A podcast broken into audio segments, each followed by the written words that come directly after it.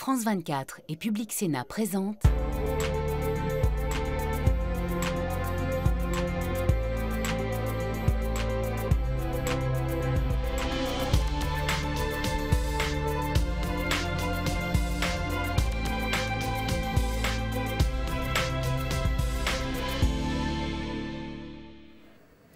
Merci de nous rejoindre depuis Strasbourg ici au Parlement européen pour notre débat cette semaine encore consacré à la guerre en Ukraine avec une question jusqu'où l'Europe doit-elle aller pour aider militairement les Ukrainiens face à l'avance des troupes russes?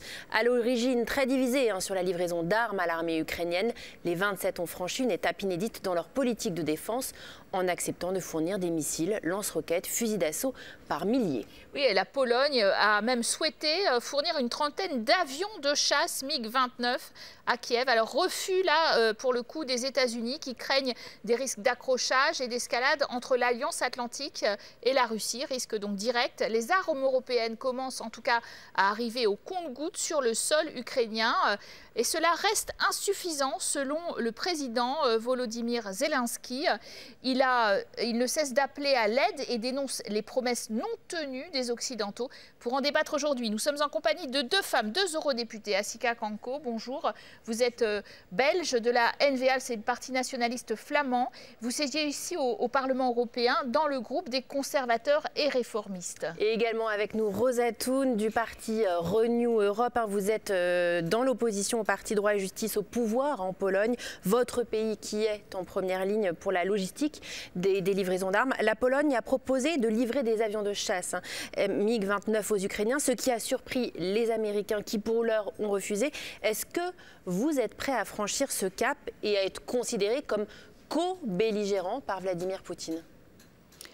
Euh, ce que Poutine euh, dit, pense, euh, mm, proclame, euh, ça ne devrait pas nous occuper trop, vraiment, parce qu'on ne sait pas ce qu'il va faire. Il a proclamé déjà des tas de choses. il n'a pas proclamé qu'il allait attaquer l'Ukraine. Il raconte qu'il détruit seulement la logistique militaire et il détruit les habitats des personnes civiles. Il monte sur chaque pas et il fait la guerre. donc il faut que nous aidions aux Ukrainiens. En leur livrant des avions? En leur livrant ce dont ils ont besoin. Ce qu'ils demandent, il faut faire aujourd'hui parce que c'est une guerre, c'est notre guerre, même si nous ne sommes pas directement impliqués. Mais elle est là, en Europe.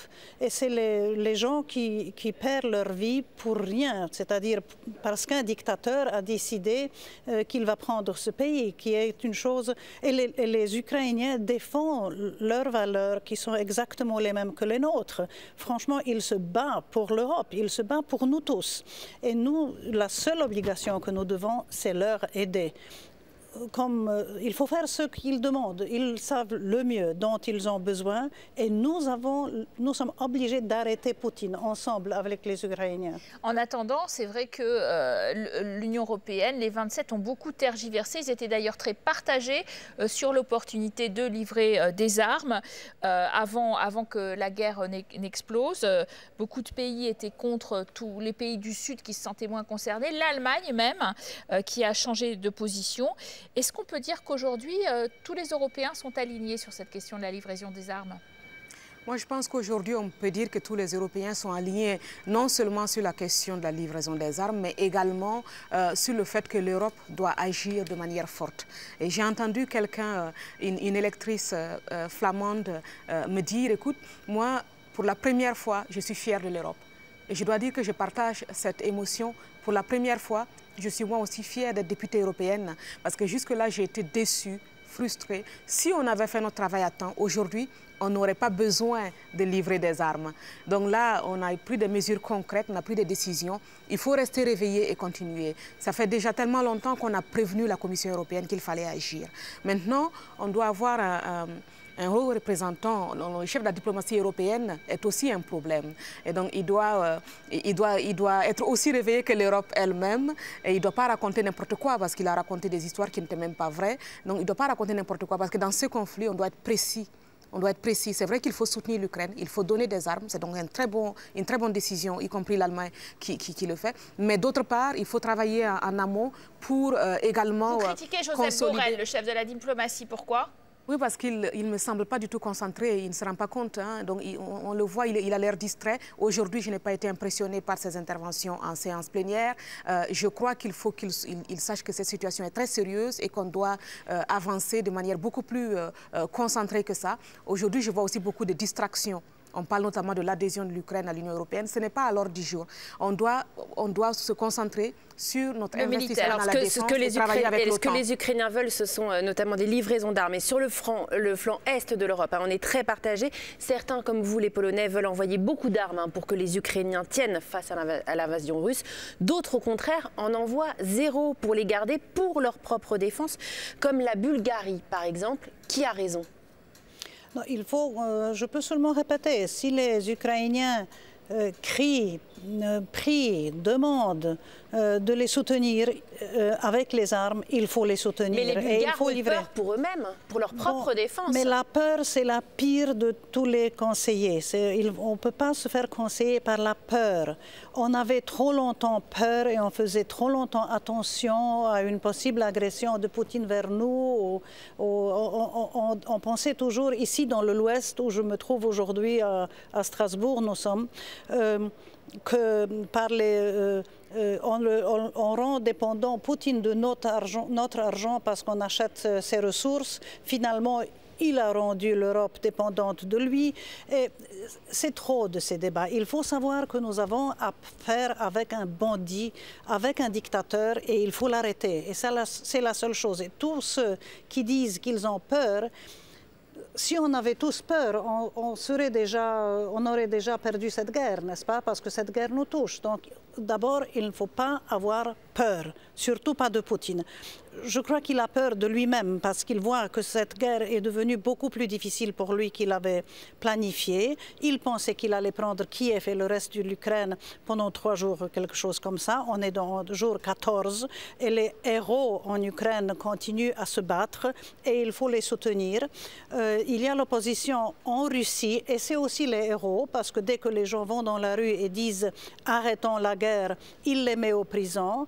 Il y a beaucoup de réfugiés politiques de la Russie aujourd'hui, les gens qui sont contre Poutine ont peur de, des sanctions, de, de, persécution.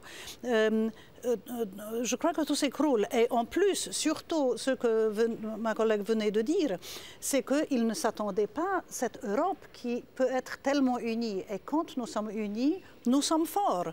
Et il ne s'attendait pas à cela. Alors justement, la, Belgique, votre pays, Asita Kanko, affirme vouloir livrer 200 fusils mitrailleurs, 5000 fusils automatiques, 4000 tonnes de carburant, parce que le carburant aussi c'est le nerf de la guerre.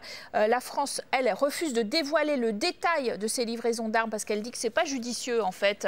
Et, l'Allemagne s'est mis un peu sur le tard euh, finalement à cette livraison d'armes. Est-ce que euh, l'ouest de l'Europe finalement en fait suffisamment? Écoutez, on ne peut jamais dire qu'on fait suffisamment. Hein. Déjà, on n'a pas préparé la guerre. Hein. On quand veut la paix, comme on dit, on prépare la guerre. Donc, on s'est réveillé un peu en retard et maintenant, on est en train de, guérir parce qu'on n'a pas prévenu. On n'a pas su prévenir. Et en fait, euh, quand je regarde toutes les... Moi, je suis d'accord avec la France. Ça ne sert à rien d'aller dévoiler ce qu'on apporte en, Ukraine. Euh, ça ne sert à rien de se vanter dans cette situation de conflit. Il faut faire ce qu'on peut faire. Mais il est vrai que beaucoup de pays européens ont négligé le budget de leur Donc quand on regarde la Bulgarie, quand on regarde la Belgique, négliger le budget de la défense. Et ça, c'est une honte. Et c'est tellement imprudent. Donc moi, je suis très fière de l'Allemagne qui a augmenté son budget de manière drastique. On parle de 200 milliards. C'est quand même très important. Je me dis que 2% du produit national brut, ce n'est pas trop demandé. Il faut qu'on se renforce au sein de l'OTAN en participant. Il faut qu'on investisse dans notre défense. Parce que quand vous n'avez pas de couteau... Notre et défense européenne ou la défense de l'OTAN? La défense, notre participation au sein de l'OTAN, mais aussi notre défense au niveau des États membres. Je ne crois pas à une armée européenne. Je crois à une, à une, à une force, une forte alliance entre les États membres et une alliance entre l'Union européenne et l'OTAN. La défense européenne? il faut, euh, Moi, je crois à la défense européenne dans l'OTAN, bien sûr, mais ensemble, parce que même aujourd'hui, Zelensky... Mais je, dire, je voulais dire, je ne crois pas à une armée européenne, mais je crois à une défense commune, commune basée sur une alliance entre l'Union européenne et l'OTAN. Donc moi, je, trouve que nous avons besoin d'une armée européenne, euh, défense européenne, budget pour la défense européenne dans l'OTAN. Bien. Je ne vois pas comment les États membres qui ne sont même pas capables d'avoir une défense personnelle.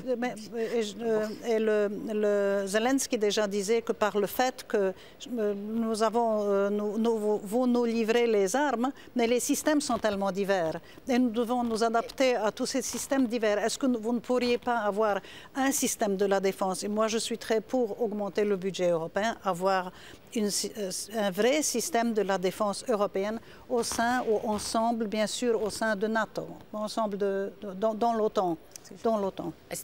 Moi, je pense que l'Europe, sa valeur ajoutée pour les États membres, ce n'est pas de se substituer aux États membres, c'est de coordonner. On a vu euh, une, très force, une très forte euh, action de la présidente euh, Ursula von der Leyen. On a la chance d'avoir le président Macron, la France qui assure aujourd'hui la présidence de l'Union européenne. Je crois que ça contribue aussi à renforcer notre, notre réaction. Mais le problème, c'est qu'on n'a pas été proactif. Je crois qu'aujourd'hui, c'est perdre du temps en bureaucratie que d'aller vouloir former une armée européenne. Nous avons l'OTAN, nous avons au niveau des États membres des efforts sérieux à faire en matière de défense. Et c'est cette capacité à coordonner les États membres qui va permettre à l'Europe d'agir de manière Vous parlez d'efforts au niveau des, États membres. Quand le chancelier allemand Olaf, Scholz se voit rétorquer hein, par son chef d'état-major qu'il dépouille l'armée, la Bundeswehr, plus ou moins à sec, ça fait peur sur les capacités de l'Europe de la défense, Rosatoun euh, il faut bien sûr la renforcer, mais euh, la, politique européenne était, je crois, plutôt telle qu'il faut négocier la diplomatie, euh, marcher commun et marcher avec les autres, etc., etc., que ça va créer cette civilisation de paix et de la diplomatie. nous, de l'Est, on disait toujours qu'il faut se méfier de Poutine. on savait que ça va terminer comme ça. Et franchement, pour être brutal, on nous a traités de euh, paranoïaques russophobes.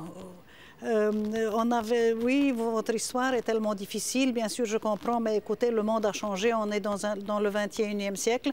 Et maintenant, quand j'entends les politiciens qui disent oh, qu'est-ce qu'on est étonné que c'est arrivé tellement loin, c'était un choc pour nous, etc.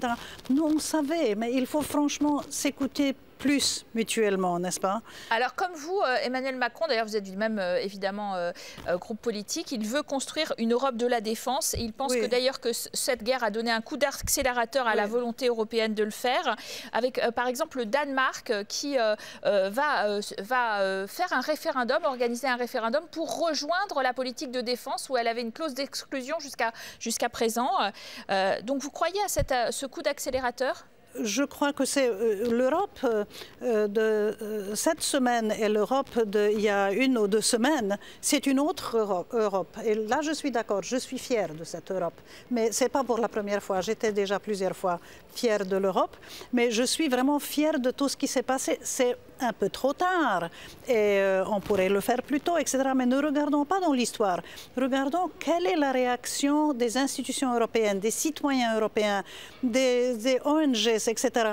L'Europe est unie et je crois que justement on est prêt à discuter sérieusement et faire les pas en avance pour une autre institution européenne et notamment la défense. Il faut renforcer notre politique extérieure, elle doit devenir quelque chose de vraiment sérieux et nous avons besoin euh, d'un système de défense européen. Comme ça, on peut être utile pas seulement pour nous dans l'Union européenne, mais aussi pour notre environnement.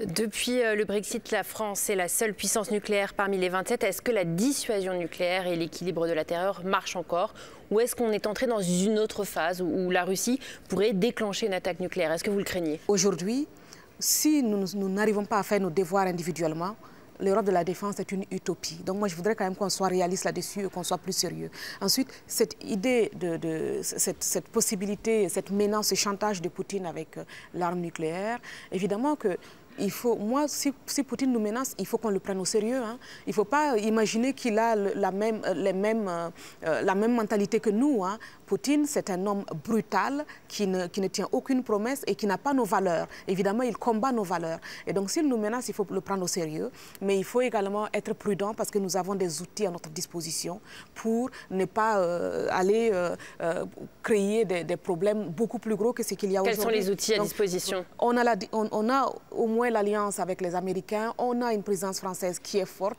on a des, des, diplomates, on a, on a l'arme diplomatique qu'il faut utiliser. Mais contre une attaque nucléaire, ça, ça marche pas. Non, mais il ne faut pas arriver à une situation d'attaque nucléaire. On n'aurait jamais dû arriver d'ailleurs à une situation de guerre. Si on avait réagi plus tôt, si on avait été moins dépendant de la Russie sur l'énergie, si on n'avait pas eu l'Allemagne qui, avait vendu son âme en sortant du nucléaire, ce que la, Belgique veut faire aujourd'hui aussi, on n'aurait pas été dans cette situation où Poutine se serait senti tellement fort parce qu'il peut éteindre la lumière ici euh, pour arriver dans ces circonstances. Donc, moi, j'espère qu'on n'arrivera pas du tout à une situation de, guerre nucléaire parce que ça, ce serait la fin. Mais je crois que tout le monde se rend compte que là, c'est un équilibre qui est, qui est, très précaire et qu'il faut maintenir. Nous, avons, nous avons eu hier un débat avec nos collègues, c'est-à-dire les députés en Ukraine, qui sont aujourd'hui en Ukraine et qui, parce que comme vous savez peut-être, Zelensky et son parti vont joindre maintenant le Renew, le groupe politique dans lequel je suis. Euh, donc on a parlé avec les députés de Renew et politiciens de Renew de, qui vont nous joindre en Ukraine. Et ils disaient que Poutine n'a plus peur de ce bouton rouge que nous l'avons et qu'il faut agir tout simplement. Et ce que je trouve euh, il faut absolument faire, comme vous avez dit, euh, il nous a rendus dépendants de, de, gaz, etc. Il faut couper ça, il faut couper les achats. Ça va être douloureux pour nous, mais c'est une guerre. Est-ce que les Ukrainiens, même très bien armés, euh, en quelques mots, peuvent euh, réussir à l'emporter militairement face au rouleau compresseur russe. Mais regardez ce qui se passe. Ils ne sont pas encore très bien armés, mieux qu'avant, mais ils ne sont pas encore très bien armés. Et regardez comment ils ont, quelle, euh, force, capacité, détermination ils ont, qu'ils ont, qu'ils ne sont pas encore soumis, qu'ils se battent contre cette énorme armée de Russes, n'est-ce pas, qui les ont arrêtés, euh, qu'ils ont même reconquis quelques morceaux de la, du terrain. Mais euh, c'est tellement impressionnant ce qu'ils ont achevé que je suis sûre que si on leur aide, ils vont être capables de se défendre et nous défendre de ce bandit. Et ce seront euh, les mots de la fin. Merci à toutes les deux, hein, mesdames, d'être venues débattre sur notre plateau. Merci à vous de nous avoir suivis. À très bientôt sur nos antennes pour plus d'informations.